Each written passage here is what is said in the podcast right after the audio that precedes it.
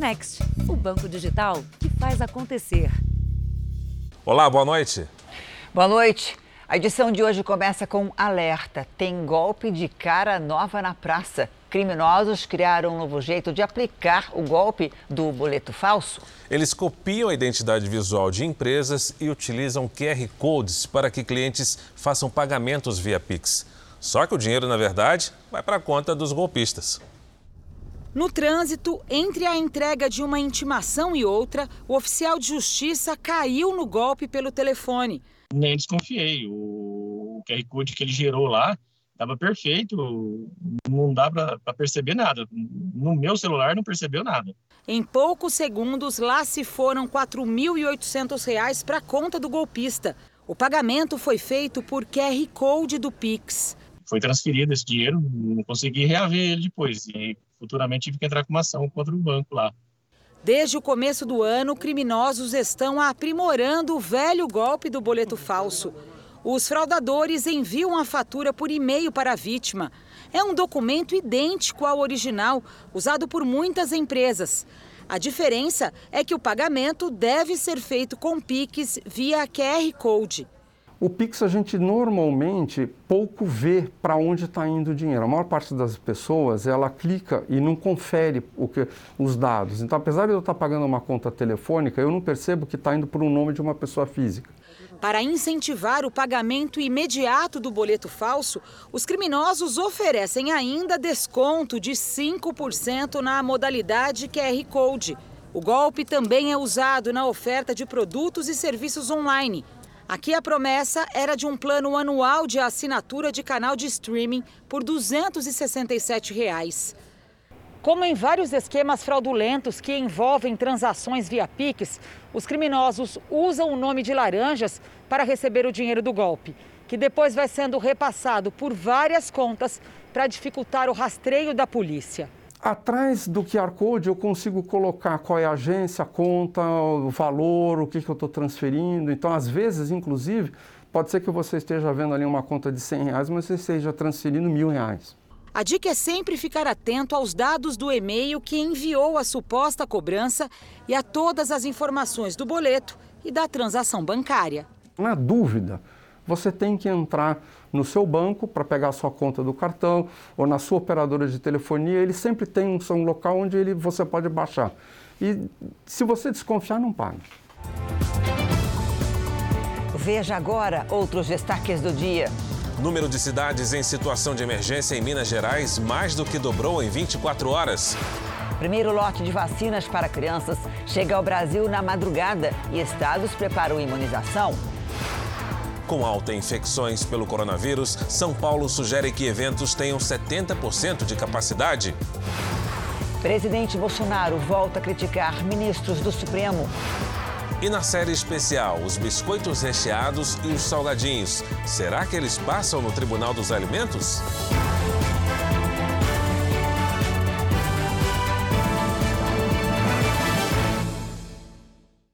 Oferecimento: Bradesco. Abra sua conta grátis pelo app.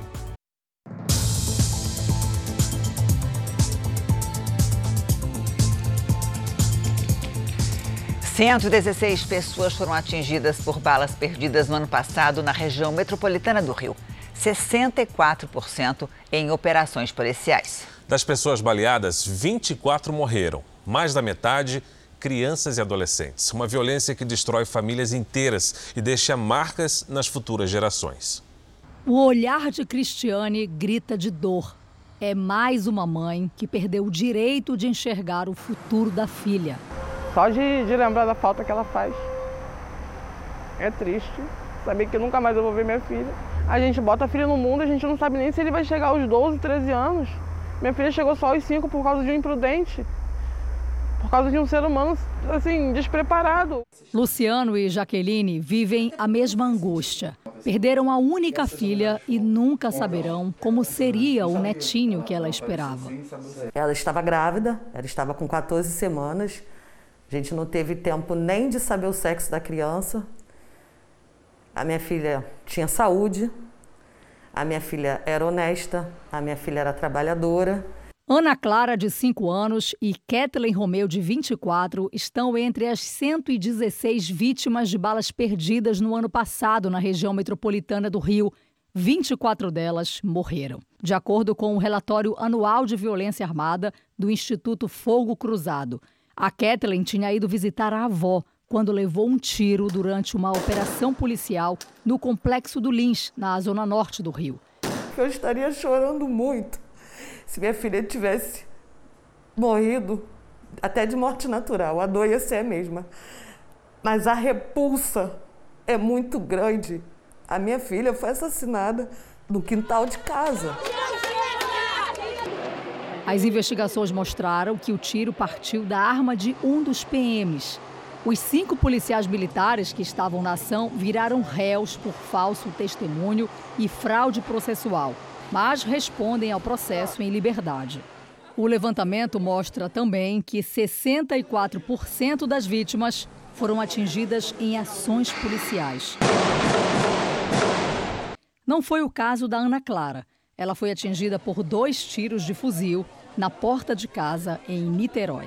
O perito foi lá, o delegado foi, então foi feito horas depois. E eles viram que não teve confronto, não teve troca de tiro, foi só o fuzil do policial que disparou. Ele ficou quase nove, uns 11 meses preso. Em dezembro ele saiu.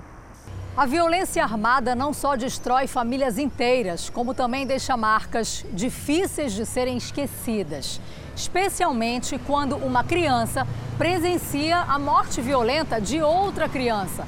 São pessoas que vão crescer com uma imagem na cabeça que nunca mais será apagada. Em alguns casos, elas desenvolvem um medo da vida, que não combina com a infância. Como a gente espera que essas crianças de hoje sejam adultos daqui a pouco? A gente vai ter adultos aí com problemas que a gente não dimensionou e que a gente, como sociedade, não se preparou para arcar. São 365 dias, né? Não tem uma noite que eu não deixe minha cabeça no travesseiro e lembre de tudo aquilo. Vamos falar sobre as ações contra a pandemia. Com o aumento de infecções pela Covid, o governo de São Paulo recomendou que os eventos ocorram com 70% da capacidade e que o público comprove que está vacinado. A decisão final cabe às prefeituras. A recomendação é para que as prefeituras evitem aglomerações. Por isso, shows, festas e jogos de futebol devem limitar o público a 70% da capacidade total. Isso vale tanto para eventos públicos como particulares. Na opinião do governo do estado, a entrada em qualquer um desses lugares só deve ser permitida com a apresentação do passaporte da vacina e, se possível, do teste de PCR. O uso de álcool gel também é sugerido. As orientações do governo estadual podem ou não ser seguidas pelos municípios. Dependendo da situação epidemiológica do município, esse percentual pode ser é, alterado para mais, de acordo com as condições epidemiológicas. A única medida obrigatória em todo o estado é o uso de máscaras em lugares abertos ou fechados, públicos ou particulares. A regra vale pelo menos até 31 de março.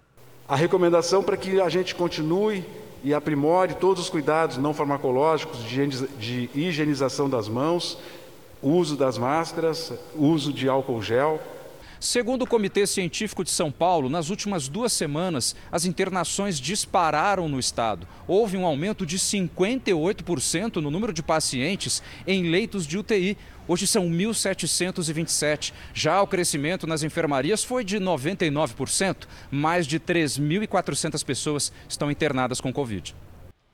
No Rio de Janeiro, o comitê que acompanha a evolução da pandemia adiou a tomada de posição sobre o desfile das escolas de samba no carnaval.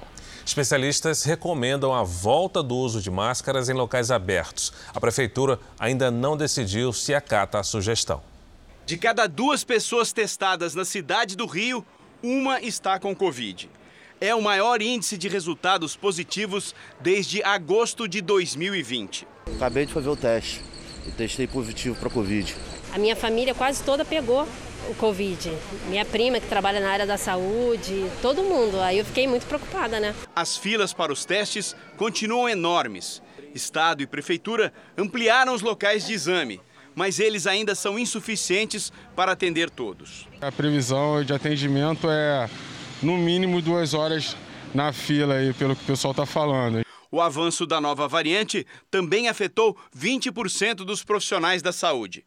Pelo menos 12 mil trabalhadores, entre rede pública e privada, foram afastados. A Prefeitura do Rio autorizou que funcionários de outros setores sejam deslocados para postos de testagem e de vacinação para ajudar no atendimento. Eles receberão 100 reais por dia de trabalho. A Defensoria Pública do Estado fechou 13 postos de atendimento por falta de funcionários. Em 24 horas, o Estado registrou quase 10.500 novos casos. As internações cresceram e a maioria que foi parar no hospital não tem a vacinação completa. A corrida aos postos de saúde em busca de testes e a nova variante foram analisados em nova reunião do Comitê Científico. O carnaval e a volta às aulas não entraram em pauta. Os cientistas reforçaram a necessidade de se iniciar a vacinação de crianças entre 5 e 11 anos e recomendaram a volta do uso de máscaras em locais abertos. Nessas condições, nessas novas condições de altíssima transmissibilidade, é bom usar máscara, especialmente quando você está num lugar que tem mais gente. Se você está passando, por exemplo, uma calçada cheia de gente, camelô na rua, você tem mais chances de contaminar, mesmo que esteja ao ar livre, porque tem muita gente em volta. Em todo o mundo, quase 17 milhões de pessoas foram contaminadas pelo coronavírus nos últimos sete dias. A média é de 2 milhões e meio de casos a cada dia. A alta no número de infecções puxada pela variante Ômicron começou em 20 de dezembro e se mantém até agora. Desde que a Organização Mundial da Saúde reconheceu a Ômicron como variante de preocupação, o número de casos aumentou 19%. Só na Alemanha, mais de 80 mil infecções foram confirmadas hoje. É o maior número desde o começo da pandemia. No Reino Unido, o primeiro-ministro Boris Johnson pediu desculpas por participar de uma festa enquanto o país estava em confinamento parcial em maio de 2020. E mais de 140 mil americanos estão internados com Covid-19. É o número mais alto desde o começo da pandemia. As infecções aumentaram também entre os profissionais da saúde. Enquanto cresce o volume de pacientes, há cada vez menos profissionais trabalhando. Na última semana, 24% dos funcionários estavam afastados dos hospitais americanos porque foram infectados pelo coronavírus. A sobrecarga é inevitável e atinge médicos, enfermeiros e quem faz o primeiro atendimento. No estado do Maine, este hospital passou a permitir que funcionários com sintomas leves ou assintomáticos continuem a tratar os pacientes. Um levantamento mostra que 5 milhões de trabalhadores em todo o país estão afastados. A nova onda é atribuída à variante Omicron, que se espalhou rapidamente nos últimos dois meses. O médico Anthony Fauci, principal referência do governo no combate à pandemia, afirmou que a Omicron deve acabar chegando a todas as pessoas, mas as vacinadas conseguirão responder melhor ao vírus. Aeroportos e empresas aéreas também se desdobram para manter o atendimento. A United Airlines divulgou que 3 mil funcionários foram afastados por causa da Covid. Desde o início do ano, pelo menos 900 voos são cancelados diariamente aqui no país. A maioria por falta de pessoal para atender os passageiros. Aqui no Brasil, as férias escolares tornam visível um problema social agravado pela pandemia a fome dos alunos que dependem da merenda para fazer ao menos uma das refeições do dia. Com as crianças em casa, muitas famílias com pais desempregados ou sem renda suficiente buscam ajuda nas doações de alimentos. Só que o número de cestas doadas também diminuiu. Uma fila que se estende pela calçada.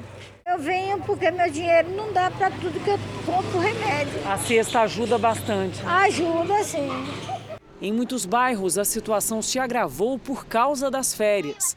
Elas trouxeram o aumento das despesas com as crianças em casa, a ausência da alimentação nas escolas e, no caso da cidade de São Paulo, o fim do auxílio merenda, que teve o último pagamento de até 101 reais, feito no mês passado. Stephanie tem três casais de gêmeos, são seis crianças. Ela e o marido estão desempregados com os meninos na escola facilitava a parte deles almoçarem na escola e só jantar em casa. Aí agora nas férias eles almoçam em casa e jantam em casa, que termina dificultando um pouco mais. Desde o início da pandemia, Rodrigo Olegário vem mobilizando amigos, ONGs e empresas para aumentar a arrecadação de cestas básicas e beneficiar o maior número de moradores. No início, eram 500 cestas por semana. Dessa vez, serão apenas 70. As arrecadações caíram mais de 70%. O arroz e feijão acabou tudo, filha. Tudo, tudo, tudo acabou. Para hoje não tinha mais nada. Não tinha mais nada. Durante a pandemia, uma única instituição cadastrou mais de duas mil famílias só aqui na Brasilândia, na zona norte de São Paulo. Mas no ano passado, o número de doações despencou e o número de famílias necessitadas cresceu. Por isso, temporariamente, a instituição não está fazendo mais cadastros, e sim visitando as casas para identificar aquelas famílias que mais precisam. A criança, ela não sabe aguentar fome. Nós adultos a gente dá um jeitinho, agora uma criança não sabe esperar fome. Então eu priorizo essas famílias que não têm renda e que têm muita criança. Em Heliópolis, a maior comunidade de São Paulo, com mais de 200 mil habitantes, as filas para as famílias cadastradas são imensas e chegam a se formar de madrugada. Em março do ano passado, a Central Única das Favelas, a CUFA, chegava a distribuir quase 300 cestas em um único dia. Hoje, elas não passam de 60. O aumento do, do, do preço dos alimentos, né, a inflação aumentou o desemprego. Infelizmente, muitas empresas acabaram fechando aí por conta das dificuldades financeiras e com isso afetou nas doações. Fagner resolveu contar com a solidariedade. Difícil, né? Porque você não tem renda, o, o auxílio foi cortado, meu Bolsa Família foi cortado, então a gente vem atrás das pessoas. Né? Fica mais difícil mesmo. Já não tem mais o que comer em casa? Não. Além da cesta, voltou para casa levando também o leite das crianças, pelo menos para essa semana. Prefeitura de São Paulo informou que cestas básicas estão sendo entregues a alunos em situação de vulnerabilidade e com a volta às aulas presenciais, a merenda passará a ser fornecida diretamente nas escolas. Veja a seguir, o país se prepara para vacinar as crianças. Então respondemos a algumas das dúvidas que elas têm sobre a vacina. E na série especial, os biscoitos e salgadinhos no Tribunal dos Alimentos.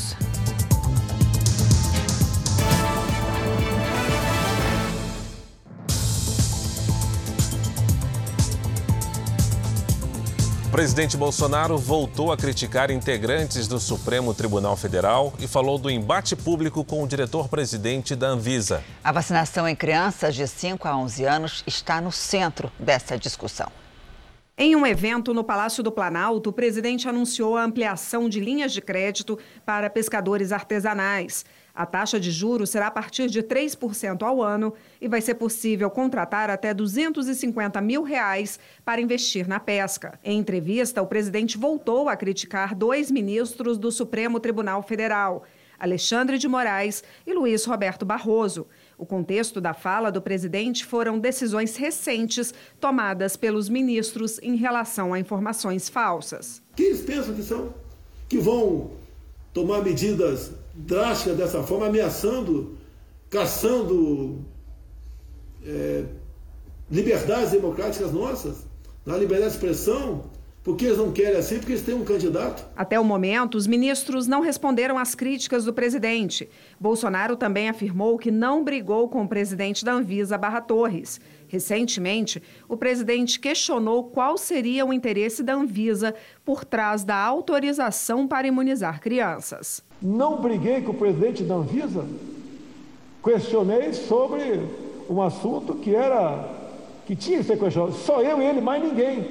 A Anvisa autorizou em dezembro que crianças entre 5 e 11 anos fossem imunizadas. Desde o início da pandemia até agora, foram registradas 324 mortes por Covid nesta faixa etária. As crianças de 5 anos foram as mais afetadas. Para você, 300 e poucas crianças, eu lamento cada morte, ainda mais de crianças, sente muito mais, mas não justifica a vacinação pelos efeitos colaterais adversos que essas pessoas têm. Inclusive a própria Pfizer, duas questões da Pfizer.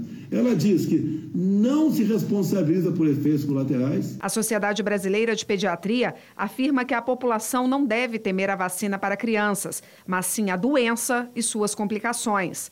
Também lembrou que a vacinação desse público é uma estratégia importante para reduzir o número de mortes por conta da Covid-19.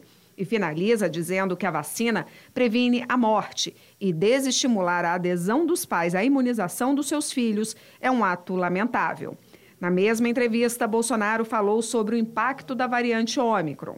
O Ômicron não tem matado ninguém. O que morreu aqui em Goiás é, não foi de Ômicron, o com Omicron. Na verdade, ele foi com Omicron, não foi de Omicron. Ele já tinha problemas seríssimos, em especial nos pulmões. Acabou falecendo. Dizem que a Omicron é bem-vinda, que pode sim sinalizar o fim da pandemia. A Organização Mundial da Saúde alerta que a variante Ômicron não deve ser considerada branda, já que pessoas estão morrendo com ela em todo o mundo. Mesmo com os sintomas mais leves percebidos em vários estudos, a alta capacidade de transmissão da Omicron sobrecarrega os sistemas de saúde. Há exatos 20 anos, uma base militar americana em Cuba passava a ser usada para prender suspeitos de terrorismo. A penitenciária militar de Guantánamo fica em Cuba, mas pertence ao governo norte-americano que paga aluguel para usar o local. Para lá foram mandados os suspeitos de terrorismo depois dos ataques às Torres Gêmeas em Nova York. Denúncias de tortura e violações aos direitos humanos marcaram a história de Guantánamo. A situação já se estende pelos mandatos de quatro presidentes americanos. O democrata Barack Obama não cumpriu a promessa de fechar a prisão e Joe Biden já declarou ter a intenção de fechá-la, mas nada fez até agora. Daqui a pouco você vai ver que quase 350 municípios de Minas decretam estado de emergência por causa da chuva. E na série especial, os vilões da obesidade infantil estão no Tribunal dos Alimentos.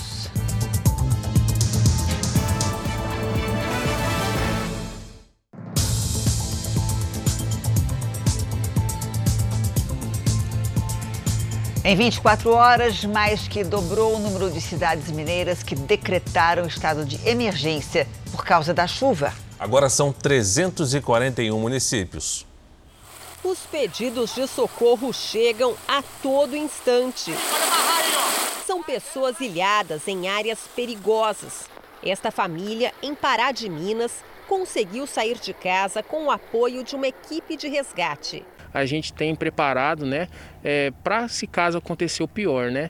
E desde então até até essa data, né, a gente está trabalhando, né, demais, né, muitas famílias infelizmente precisando de ajuda devido às fortes chuvas. De ontem para hoje, o número de cidades mineiras que decretaram estado de emergência mais que dobrou. Agora são 341 municípios em condições parecidas com esta. Aqui em Itaúna, esta avenida parece um rio e a água não dá sinais de quando vai baixar. As enchentes são causadas pelas chuvas fortes e pelo aumento da vazão da barragem de Benfica.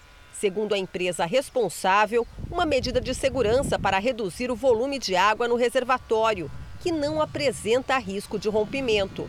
A população foi orientada a levantar os móveis e buscar abrigo em lugares mais altos. Muitos só conseguiram sair de barco. Cinco mortes em decorrência das chuvas foram registradas nas últimas 24 horas em todo o estado. Agora são 24 em todo o período chuvoso. Na cidade de Paula Cândido, os cinco corpos da família, que estava num carro levado por um desmoronamento de terra em Brumadinho, foram velados e enterrados. De acordo com a Defesa Civil, o número de pessoas que tiveram que sair de casa é de mais de 24 mil. O número de desabrigados é de quase 4 mil pessoas. Só em Governador Valadares, 55 mil pessoas foram afetadas pelo nível da água do Rio Doce, que subiu 4 metros. Um helicóptero foi usado para resgatar cadeirantes e pacientes renais ilhados naquela que já é considerada a pior inundação em 25 anos. O sentimento é, é de muita dor, porque a gente ainda não se recuperou da outra enchente. A minha mãe ainda não recuperou os móveis que tinha, né? Perdido. E agora, perdeu de novo. Uma situação dramática. Nós fizemos um mapa para te ajudar a entender onde estão alguns dos municípios mais afetados pela chuva em Minas Gerais. Na região norte do estado, já perto da Bahia, Pirapora, São Francisco e Porteirinha têm várias ruas alagadas. Ainda na região, mais perto do Espírito Santo, Governador Valadares é uma cidade muito atingida. A população da Grande Belo Horizonte também está apreensiva com o aumento da chuva. São municípios como Nova Lima, Raposos e São Joaquim de Bicas. Já a Conceição do Pará é ameaçada pelo rompimento de barragens. Equipes do Jornal da Record sobrevoaram hoje as áreas mais afetadas pela chuva em Minas Gerais, inclusive as regiões ameaçadas pelo possível rompimento de barragens.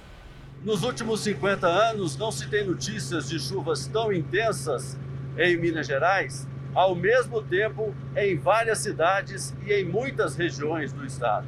Esta é a BR-381 que liga Minas Gerais a São Paulo, na altura da cidade de São Joaquim de Bicas. E este engarrafamento é por causa do rio Paraopeba, que segue muito cheio. Esta é a cidade de Garapé, também muito perto de Belo Horizonte. E aqui também houve registros de alagamentos e deslizamentos de encostas. Nova Lima, uma das 145 cidades de Minas a decretar estado de emergência por causa da chuva. Aqui, 17 mil pessoas precisaram sair de casa por causa das enchentes. São cerca de 3 mil desabrigados e 14 mil desalojados. Nós estamos chegando agora perto do local que hoje é o de maior preocupação da Defesa Civil, a barragem do Carioca em Pará de Minas. O alerta de que ela pode se romper a qualquer momento continua. Esta é a estrutura que ameaça desmoronar. Aqui do alto a gente vê que tem água passando por cima do vertedouro e também pelos lados da barragem. Agora, Raposos, um município com muitos moradores prejudicados pela enchente, a estimativa é de que mil residências foram invadidas pela água, o que significa 66% das casas da cidade. O que nós vamos ter é que criar resiliências, inclusive políticas públicas, né, para retiradas de populações, principalmente as mais carentes, de zonas efetivamente de risco, né? E fazer medidas preventivas. A repórter Fabiola Correia está em uma das áreas mais atingidas pela chuva e que também está ameaçada pelo rompimento de barragens. Nós estamos a caminho de Pará de Minas e fomos obrigados a parar o carro aqui, porque olha só, a via de acesso entre o vilarejo de Ponte Alta e o vilarejo do Carioca desabou. Olha a cratera que foi aberta no asfalto por conta da força da água. Agora não dá mais não, só passa por baixo lá, né? Saímos da rodovia e entramos nos pequenos vilarejos. Já é quase impossível trafegar nas estradas de terra. A partir deste ponto, só dá para continuar a pé. Na hora do almoço, na hora que eu vi, eu tolei. Eu tolei até aqui em cima. Edno não sabe como vai comprar o remédio para a filha. Lá você fica atolado aqui, você corre o risco também. Do outro lado do lamaceiro, conhecemos Itamar. A casa dele fica perto da usina do Carioca, onde a barragem está perto de romper. Torcendo para que, que Deus tenha dó de nós e que a água não chegue lá. São coisas simples, mas. Conquistada com muito suor. A gente sabe disso. A tragédia em Capitólio, também em Minas Gerais, já provoca reflexo na economia da região. As vendas no comércio e o turismo tiveram uma queda significativa desde o desastre em que 10 pessoas morreram. O período é de férias, geralmente movimentado na cidade turística. Mas neste janeiro, Capitólio está diferente. Só o tempo vai apagar isso aí, né? A vendedora desta loja de roupas femininas e masculinas viu o movimento cair rápido. Desde o ocorrido né, do acidente no sábado, o movimento diminuiu bastante. Tanto nos comércios quanto na rua, nas pousadas também. Eu estou ouvindo esse relato, então diminuiu sim bastante. Este sacolão fornece frutas e verduras para pousadas da região, além de atender ao público que compra os alimentos para levar para as casas de campo. As vendas aqui caíram 60%. A gente trabalha tanto aqui no hortifruti quanto no atacado, né, entregando também para pousadas, restaurantes, e muitas pessoas cancelaram, né? Ah, então houve uma queda muito grande. O Lago de Furnas é a principal atração turística aqui de Capitólio. Depois do acidente, o Mar de Minas, como é conhecido, foi interditado. Sem os passeios náuticos e segurança, muitos turistas cancelaram as reservas. Foi o que aconteceu neste resort. Apesar de toda a estrutura de lazer, a ocupação que estava em 100% teve uma queda imediata de 30%. O pessoal está com muito receio de estar vindo, está com muito medo, então eles estão cancelando ou fazendo remarcação de data. Quem vive do turismo espera que a segurança e as belas imagens da cidade sejam o convite para retorno dos viajantes. Eu espero né, que as pessoas voltem a se lembrar de Capitólio como uma cidade bonita, um atrativo turístico, como sempre foi. E não por essa tragédia, né? Enquanto a chuva castiga cidades do centro-norte do país, o Rio Grande do Sul sofre com a estiagem e, para completar, uma onda de calor chegou à região. Oi, Lidiane, boa noite para você. E de quanto foi a temperatura hoje? Foi alta, viu, Janine? Boa noite para você, para o Fara, para quem nos acompanha. Olha só, nesta tarde, Quaraí registrou 41,5 graus. E nos próximos dias, outras cidades gaúchas podem ficar ainda mais quentes. Pelas imagens de satélite na região sul, vemos alguma nebulosidade apenas no Paraná e em Santa Catarina. Já sobre o Rio Grande do Sul, uma circulação de ventos atrai o ar seco e quente da atmosfera. Essa combinação dificulta a formação de nuvens de chuva e espanta as frentes frias para longe do continente. Nas horas mais quentes do dia, a umidade do ar pode ficar abaixo de 30%, exceto no litoral. No oeste do estado, os valores podem ser ainda menores. Nesta quinta, os termômetros em Bagé e Santa Maria chegam aos 38 graus à tarde. Em Alegrete e Uruguaiana, até 41, quase 10 graus acima da média. Percebam que a diferença entre as temperaturas mínima e máxima é realmente bem grande. Quinta sem chuva também nas outras áreas claras do mapa, inclusive em Minas Gerais. Olha só que boa notícia. Já no Pará, Tocantins, Mato Grosso, do Maranhão até Alagoas e no interior de São Paulo, risco de chuva forte. Em Florianópolis, máxima de 31 graus. No Rio de Janeiro e em Boa Vista, sol com chuva e 34. Em Cuiabá, pancadas a qualquer hora com 31. Em Maceió, dia chuvoso com 28. Na capital paulista, vamos ter mais sol, com pancadas de chuva à tarde. Nesta quinta faz até 28. E de olho já no fim de semana, máximas de 31 e de 32 graus. Vamos ao tempo delivery, começando com o pedido da Josi. Ela quer previsão para Curitiba, Lidiane, no Paraná. Vamos lá, Fara. Oi, Josi. Os próximos dias começam ensolarados e a partir da tarde, aí sim tem previsão de pancadas. Nesta quinta, faz até 25 graus. O Paulinhos é de Santo André, na região metropolitana de São Paulo. Oi, Paulinhos. Seguinte, até sábado tem sol com pancadas à tarde e a temperatura sobe. Máximas de 26, 28 e de 29 graus. Participe também do Tempo Delivery pelas redes sociais. Mande uma mensagem com a hashtag você no JR para aparecer aqui no nosso telão.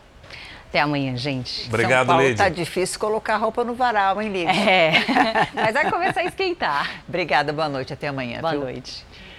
Vizinha ao Rio Grande do Sul, a onda de calor na Argentina chegou com apagão. Em Buenos Aires, mais de 23 mil pessoas estão sem energia elétrica. 700 mil foram prejudicadas. O blackout teria sido provocado pelo aumento no uso de aparelhos de ar-condicionado.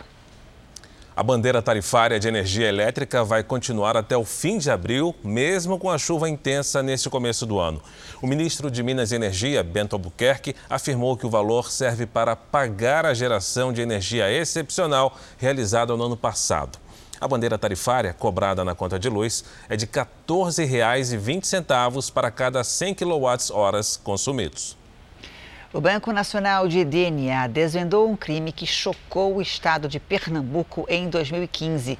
A morte de uma menina dentro de um colégio em Petrolina. Os investigadores chegaram ao criminoso por meio do material genético deixado na arma usada no assassinato.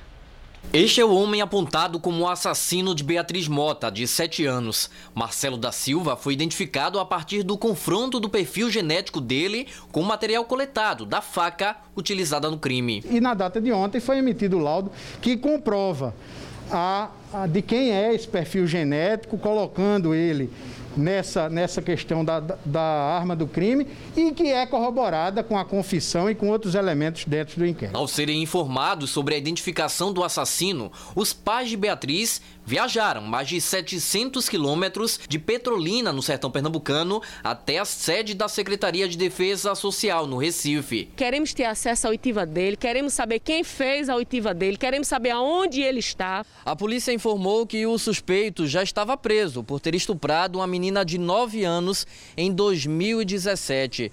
O perfil biológico dele foi inserido no banco de dados em 2019. Depois da confirmação do DNA, Marcelo da Silva confessou ter assassinado Beatriz Mota.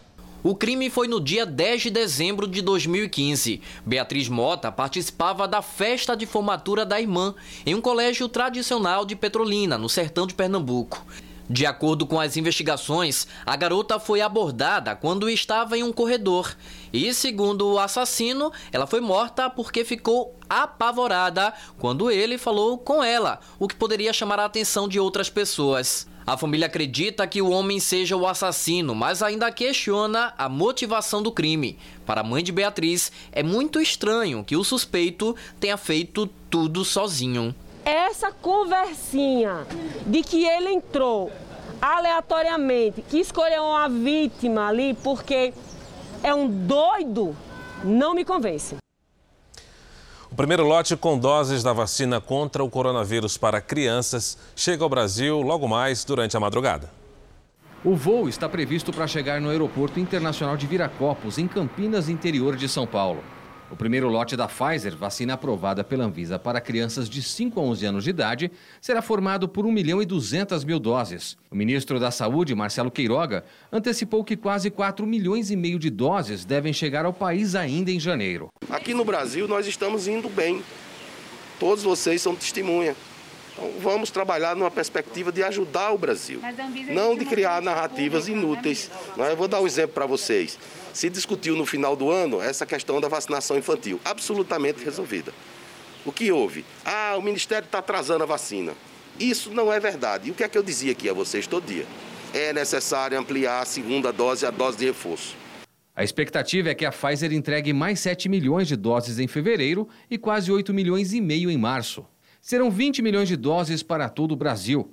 A maior concentração de crianças de 5 a 11 anos de idade está nos estados de São Paulo, Minas Gerais e Rio de Janeiro. As vacinas serão destinadas às regiões do país seguindo o critério de proporção de crianças a serem vacinadas. A região Sudeste tem o maior público, seguida pelo Nordeste. Em terceira posição está a região Sul. As regiões Norte e Centro-Oeste concentram os menores índices de crianças na faixa etária de imunização. A quantidade será suficiente para a primeira dose em crianças de 5 a 11 anos de idade. A segunda dose deve ser aplicada depois de oito semanas. A expectativa do Ministério da Saúde é que os imunizantes passem pelo controle de qualidade e sejam distribuídos aos estados até sexta-feira, o que deve permitir o início da vacinação já na segunda-feira. Muitos pais e crianças entre 5 e 11 anos ainda têm dúvidas de como será a vacinação contra o coronavírus. As questões são principalmente sobre a eficácia e os efeitos da vacina. Em apenas 12 dias, janeiro já bateu recorde de internações de crianças com Covid nesse hospital de São Paulo. São 11 casos, número jamais atingido em toda a pandemia. Infelizmente, não existe uma imunidade infantil. As crianças também pegam Covid. E as crianças também podem ir para a UTI e também ter casos graves. O alerta para maior contaminação entre crianças acontece num momento em que o Brasil se prepara para iniciar a campanha de vacinação infantil contra a Covid. O estado de São Paulo deve começar a aplicar a primeira dose em quem tem de 5 a 11 anos já nos próximos dias. No estado, pais e responsáveis podem fazer um pré-cadastro online para vacinar as crianças no portal Vacina Já. Mas tem uma turminha que está um pouco apreensiva com o iminente início da vacinação infantil. Mesmo com pouca idade, a criançada sabe da importância de se proteger nessa pandemia, mas claro, nem todo menino e menina se anima em tomar uma injeção. Mais do que um pouco de medo, o que eles têm é muitas dúvidas sobre a vacina em geral e a gente vai tentar responder. Quantas doses eu tenho que tomar? A vacina para criança, da mesma forma como para os adultos, é feita em pelo menos duas doses. Se eu tomar vacina, eu pego Covid? O principal benefício esperado dessa vacina é a redução das formas graves, é fazer com que as pessoas é, não precisem procurar o médico, não precisem é, ser internadas e principalmente tenham um risco menor é, de morrer. Doutora, eu quero saber se é gotinha ou injeção. A vacina não é de gotinha, né? Então, por enquanto, o que a gente tem é uma vacina feita com uma injeção, né? Uma, uma picadinha. A vacina do coronavírus dói ou não? É, esse é um dos efeitos colaterais mais frequentes, né? É uma das reações que pode acontecer com a aplicação da vacina. É um pouco de dor no local da aplicação da vacina, que vai durar é, de algumas horas até no máximo dois dias.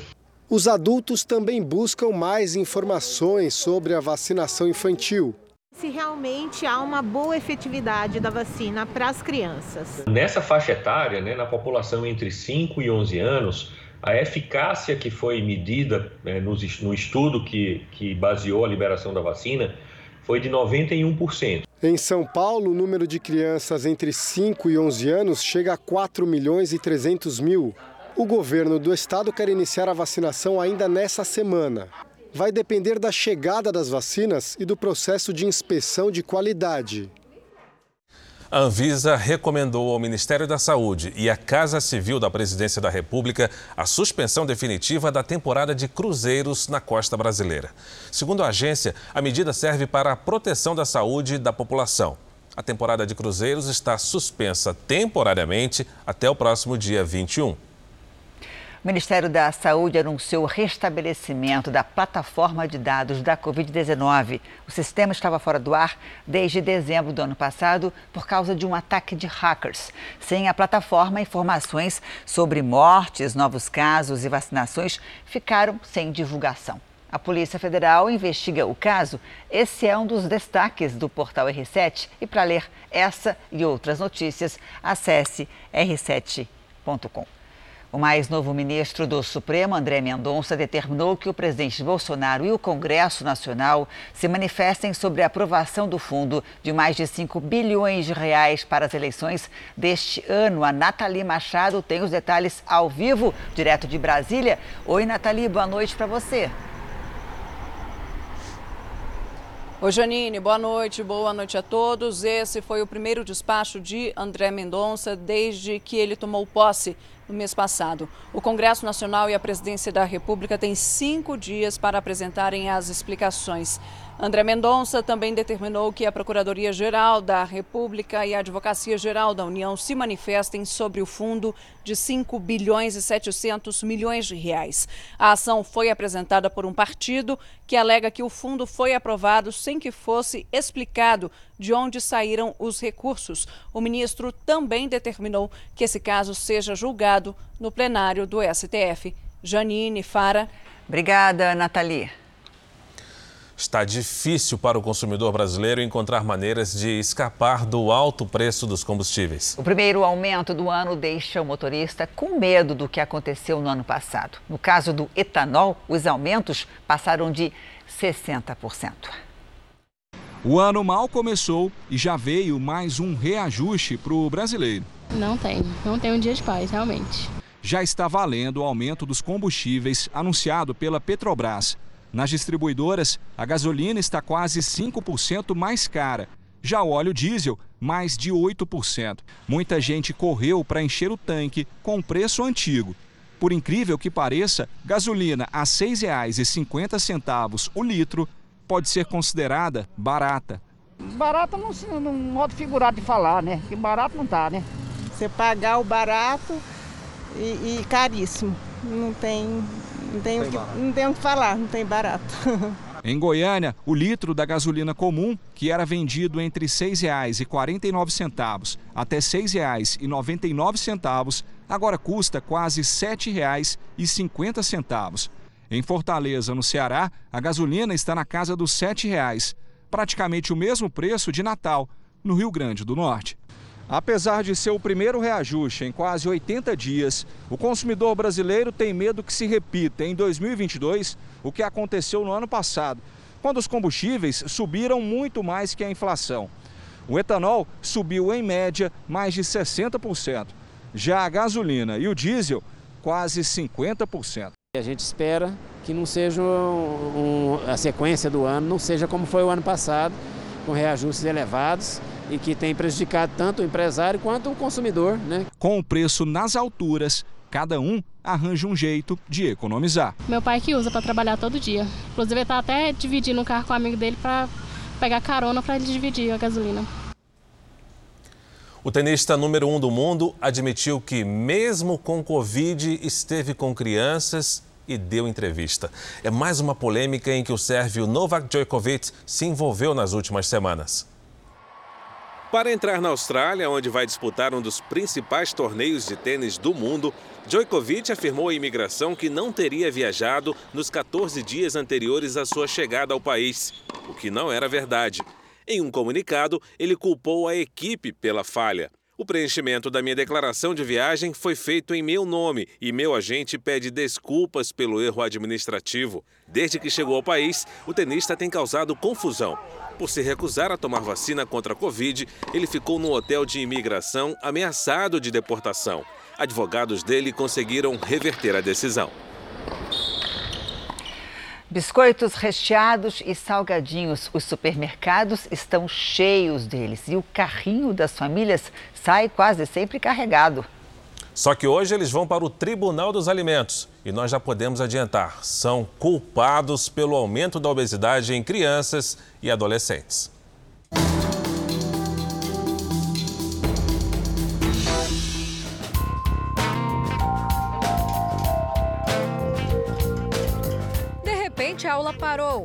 Os amigos do prédio sumiram das quadras.